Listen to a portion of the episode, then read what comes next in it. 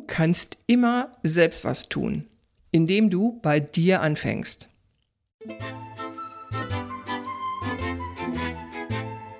Schon mal über Haltung nachgedacht? Wir, Elke und Elke, tun das.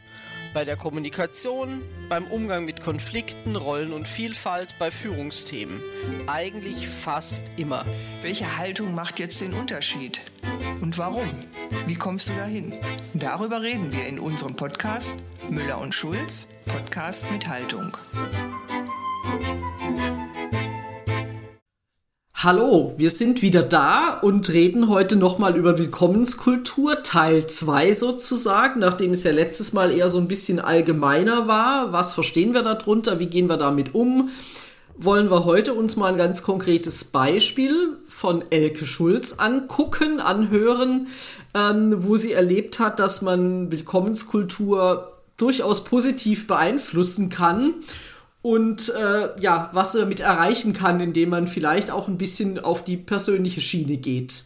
Ecke, erzähl doch mal dein Beispiel. Was hast du gemacht?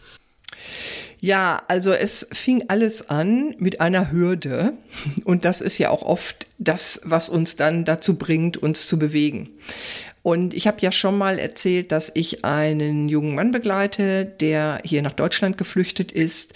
Der ist im Alter von 16 Jahren, 2015 hier nach Deutschland gekommen und versucht seitdem, sich zu integrieren. Und ich helfe ihm dabei. Und jetzt ist er im Laufe seines Lebens hier 18 geworden. Und dann bist du ja hier, schwupps, von heute auf morgen, volljährig. Und damit auch für deine ganzen Belange selbst zuständig. Und in dem Zusammenhang hat er damals auch ein Konto eröffnet bei einem Kreditinstitut. Und da er Schüler war, hätte er ein kostenloses Konto führen können. Aber das hat er, entweder hat man ihn nicht begleitet, falsch informiert oder er hat nicht gefragt. Wir haben ja auch letztes Mal schon über dieses Fragen gesprochen. Auf jeden Fall hat er hat jetzt ein kostenpflichtiges Konto gehabt und wir brauchten ein oder drei Kontoauszüge für das Jobcenter, um einen Antrag ausfüllen zu ah, können. Formulare und, gedacht, und Bürokratie, ja. Hm. die nicht immer ganz äh, genau. einfach zu umschiffen ist. Genau. Ich brauche fünf Sachen für eine andere Behörde. Ja, das kann ich mir schon mal schwierig vorstellen. Ja, genau. So, und ich bin da ja, ich denke da ja gut, dann, äh, also normalerweise hätte ich den das selbst machen lassen, aber im letzten Jahr ist viel passiert und äh, der hatte, also es ist quasi alles so zusammengebrochen und wir haben festgestellt, da es muss aufgeräumt werden und deshalb habe ich gesagt, ich gehe damit. Also habe ich gedacht, wir gehen mal wacker zum Kreditinstitut und äh, stellen sein Banking auf Online-Banking um und auch dann, ja, und dann wollte ich denen halt sagen, hört mal zu, zahlt ihm doch mal bitte eben schnell das Geld von, ich glaube, vier Jahren oder so zurück. Ja, das hat sich nicht so ganz gestaltet, wie ich mir das vorgestellt habe. Ich bin ja impulsiv und ungeduldig, Elke. Ne, wie du sagst, du, dass du das auch bist. Naja, und da ist mir dann der Kragen geplatzt, weil das passiert ja auch. Du nimmst dir was vor, ich habe ihm gesagt, wie wir es machen wollen und dann sind wir zum Kreditinstitut und da ist es schon an der Information nicht gut gelaufen. Man hat uns nicht beachtet und stehen lassen und ich reagiere das dann. Ist verständlich, weil ich meine, man das, hat sich ja was vorgenommen ja. und möchte das Ziel dann auch erreichen und vor allem finde ich es dann immer noch mal äh, spannend. Du hast ja jemanden dabei, den du begleitest, den du sagst, das machen wir jetzt so und so und dann geht da nichts das macht es genau. ja nicht einfacher. Für sich selber ist es ja noch immer was anderes. Aber wenn ich schon mal jemanden mitnehme und sage, komm, ich helfe dir, ich erkläre dir jetzt, wie wir das hinkriegen und wir kommen mit einem guten Ergebnis mhm. da wieder raus und dann steht man wie bestellt und nicht abgeholt in der Ecke, nicht so schön. Aber du hast bestimmt da nicht Nein, aufgegeben. Ich zeig, ich, Nee, nee, nee, nee. Aber so nach dem, ich zeige dir mal, wie man das richtig macht, das hat nicht funktioniert. Also ich habe äh, tatsächlich Mm, er hat mir hinterher geschrieben, mein Mentee, per WhatsApp, ich soll mich doch bitte nicht so aufregen, das tut mir nicht gut für die Gesundheit. Also so ist das gelaufen, um das mal ganz kurz zu sagen. Wir sind nicht weitergekommen und haben dort erfahren, man müsste zur Niederlassung gehen. Ähm, hallo, ne, denkst du digitales Zeitalter und so weiter. Und die Niederlassung, die hatte an diesem Tag geschlossen. Gut. Und da war ich natürlich sauer, habe dem auch Luft gemacht und dann sind wir gegangen. Und am nächsten Tag sind wir zur Niederlassung gegangen. Und ich hatte mich schon seelisch vorbereitet und habe, ich glaube, kommunikativ war ich schon viel, viel besser drauf. Nur, da war es so, wir haben dann mit dem Online-Banking umstellen angefangen. Das hat, glaube ich, eine Stunde gedauert. Das war unglaublich, was der für Formulare dabei haben musste. Hatte er aber auch alles.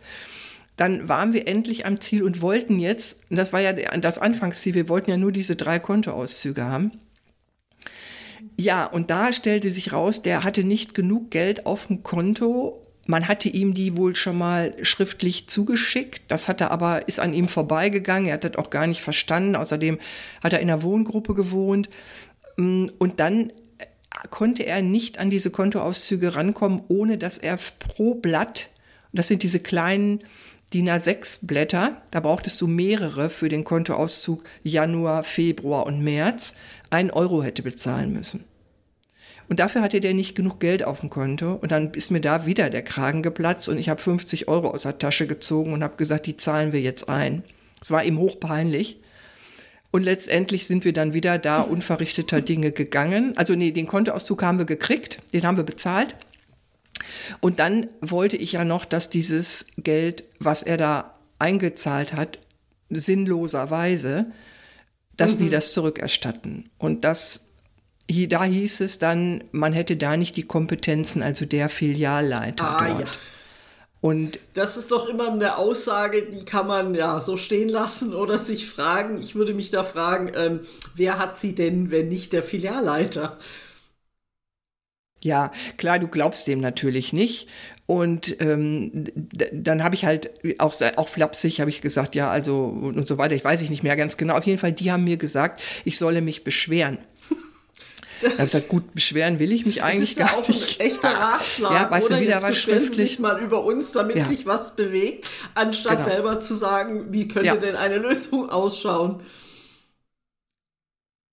Aber irgendwas hat mich dazu getrieben. Also ich habe auf jeden Fall äh, gesagt, wo müsste ich mich denn beschweren? Und dann hieß es ja bei unserer Qualitätsmanagementabteilung. Und dann habe ich auch noch gefragt, wie komme ich denn da hin? Und dann hieß es, ja, Sie können sich bei der Ansprechpartnerin melden, also die, die meinen Mentee betreut. Und die Adresse hatte ich, die Karte. Und dann sind wir gegangen. Mit dem Kontoauszug und mit dem Antrag fürs Jobcenter, das ging weiter. Dann habe ich mich erstmal ein paar Tage beruhigt. Ja. ja. das muss man ja machen, damit du wieder klar genau. denken kannst. Also man braucht nicht unbedingt ein paar Tage, aber. Und dann habe ich geschrieben, und das ist das, was ich auch immer rate. Also Abstand dann die Emotionen mal ein bisschen runterkühlen, Perspektivenwechsel, weil da hat mir jemand bei geholfen, die auch in einem Kreditinstitut arbeitet und gesagt hat, du musst dir vorstellen, wer da alles hinkommt und die sehen manchmal tatsächlich sehen die für einen alle gleich aus, die Leute, ja. Ähm, oder, oder die haben alle die gleichen Schicksale. Das stumpft natürlich ab und du wirst auch nicht immer freundlich behandelt. Und das stimmt natürlich. Und das hat, hat mir wirklich geholfen, da ein Verständnis zu bekommen. Gut, und dann habe ich mich hingesetzt und habe nach den vier Schritten der gewaltfreien Kommunikation, habe ich zusammengestellt und habe, mein Ziel war, denen zu, mitzuteilen, dass ein Mensch dahinter steckt. Und das tust du, indem du ein Stückchen von der Geschichte mhm. von dem Menschen erzählst. Und da letztes Jahr kein gutes Jahr für den war, habe ich da ein paar Sachen reingepackt.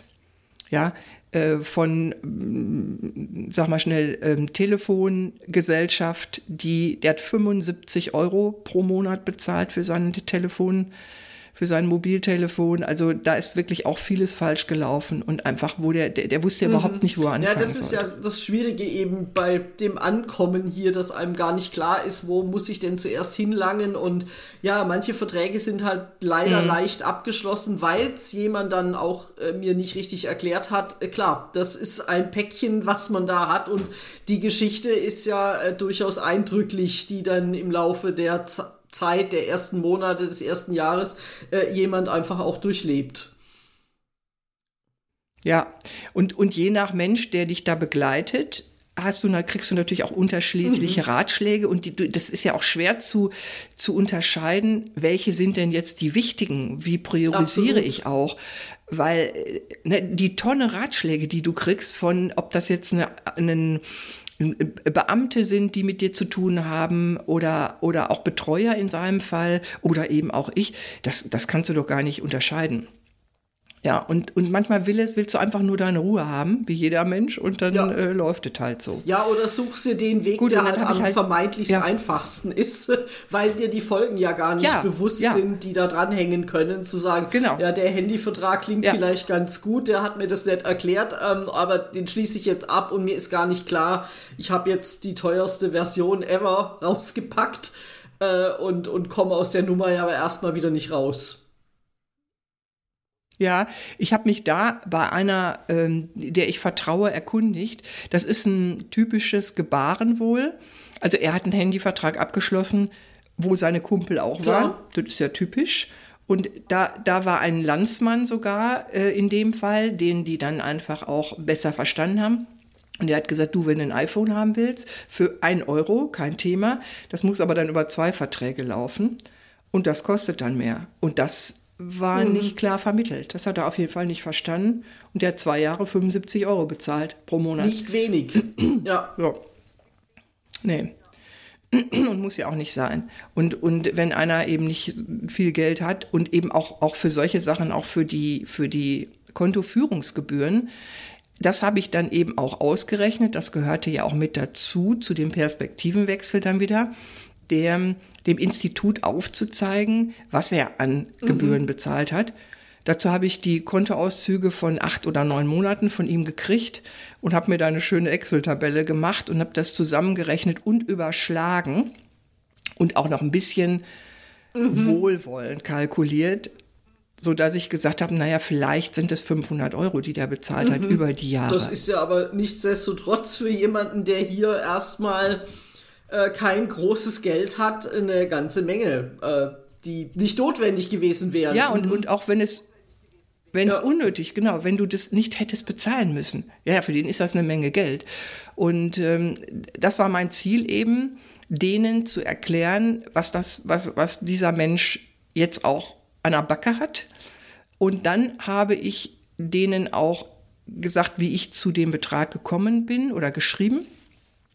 Und dann habe ich sie gebeten, ob sie, auch ich wüsste, dass sie es nicht müssen, aber ob sie vielleicht, naja, ich weiß jetzt nicht mehr, ob ich geschrieben habe, hier in Schatten springen oder so, aber als großes Institut ihm aufzeigen würden, dass auch da Menschen am Platz sind und einfach menschlich agieren. Und ich wüsste, sie müssten es eben nicht, sondern es wäre mhm. doch eine mhm. tolle Geste, wenn sie das machen würden. Und habe damit natürlich diesen Appell gesendet und eben auch denen versucht, ein gutes Gefühl zu vermitteln oder, oder zu vermitteln, ja. dass sie hier was Gutes tun können, mit, mit für sie wenig Geld.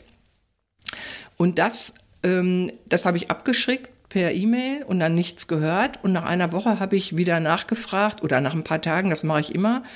Und dann hat, mich man, hat man mich am, am Folgetag tatsächlich angerufen und ähm, der hat komplett diese ganzen Betrag wow, zurückgezahlt. Das ist doch echt ein toller Erfolg ja. und äh, tatsächlich zu sagen, ja, bleib hartnäckig, erkläre es. Also ich finde es sehr spannend, ähm, dass du gesagt hast, äh, ihr seid doch auch auf der anderen Seite sitzen auch Menschen ähm, und versucht doch mal zu verstehen, wie es dieser Person, nämlich deine Mentee, in all dem geht, äh, welche Hürden der schon nehmen musste, über welche ja, äh, Formulare und äh, ja, so ganz offizielle Dinge sich mit auseinandersetzen muss. Das ist ja alles nicht banal. Das, das ist ja für uns oft schon nicht ganz einfach, mit all dem zurechtzukommen.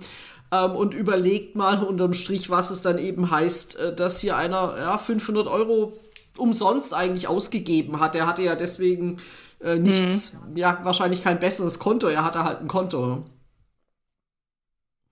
Ja, klar. Und ähm, dieses, ja, also äh, der, der Bezug zur Willkommenskultur ist ja, dass wenn du jemanden begleitest, ein Stück Weg, dann verstehst du die ganzen Dinge, die der Mensch da tut. Also ich konnte nachvollziehen, warum der so einen Handyvertrag abgeschlossen hat. Aber nur, weil ich den mhm. Hintergrund wusste. Normalerweise würdest du sagen, ist der bescheuert? Das muss doch nicht sein, der muss doch kein iPhone haben. Ne, das ist so die normale Denke, die wir haben. Und wenn du das, das Menschliche oder wenn du da mehr Hintergrund zu hast, und das konnte ich diesem Kreditinstitut oder das habe ich gehofft, Du, das waren anderthalb Seiten Brief. Da denkst du ja nicht, dass das einer mhm. vielleicht durchliest von einer, von einer Qualitätssicherung, weil die kriegen ja vielleicht viele Briefe. Aber der Mensch interessiert doch.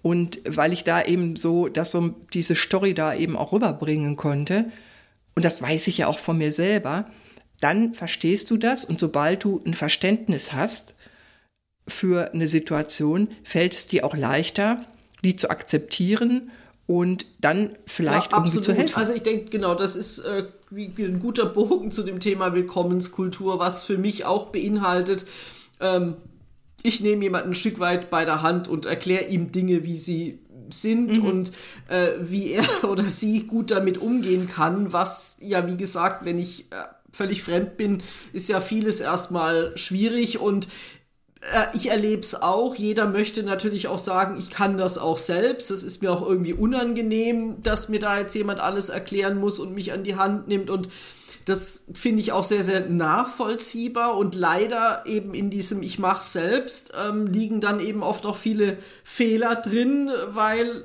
wiederum die andere Person, mit der ich meinetwegen den Vertrag abschließe, ja, die, die, ja, die persönliche Situation nicht kennt, nicht nachfragt, ist sie nicht interessiert und schwupp ist man eben in dieser, ja, eigentlich so einer Schleife drin, ne? Ähm, wo man sagt, jetzt habe ich eins, mhm. ist jetzt nicht so glücklich gelaufen, aber das hat ja immer noch Folgen für zig andere Sachen. Ne? Ich habe einen teuren Handyvertrag, ich zahle ja. ein Konto, was ich nicht bezahlen müsste. Ich habe vielleicht irgendwo, weiß ich nicht, noch ein falsches Formular ausgefüllt, was mir ein halbes Jahr später wieder auf die Füße fällt. Ähm, das Jobcenter macht Ärger mit irgendwas. Also das ist ja oft auch finde ich für die einzelne Person erstmal gar nicht absehbar und für einen selber, der betreut und der ja oft auch, also ich wäre ja in dieser Situation, ist mir ja selber auch nicht ständig drin, immer wieder auch neu zu überlegen, wie könnte der Weg jetzt aussehen und du hast eingangs so das Wort Hürde genommen, äh, verwendet, das finde ich eigentlich ganz gut. Wie kann ich die nächste Hürde wieder aus dem Weg räumen?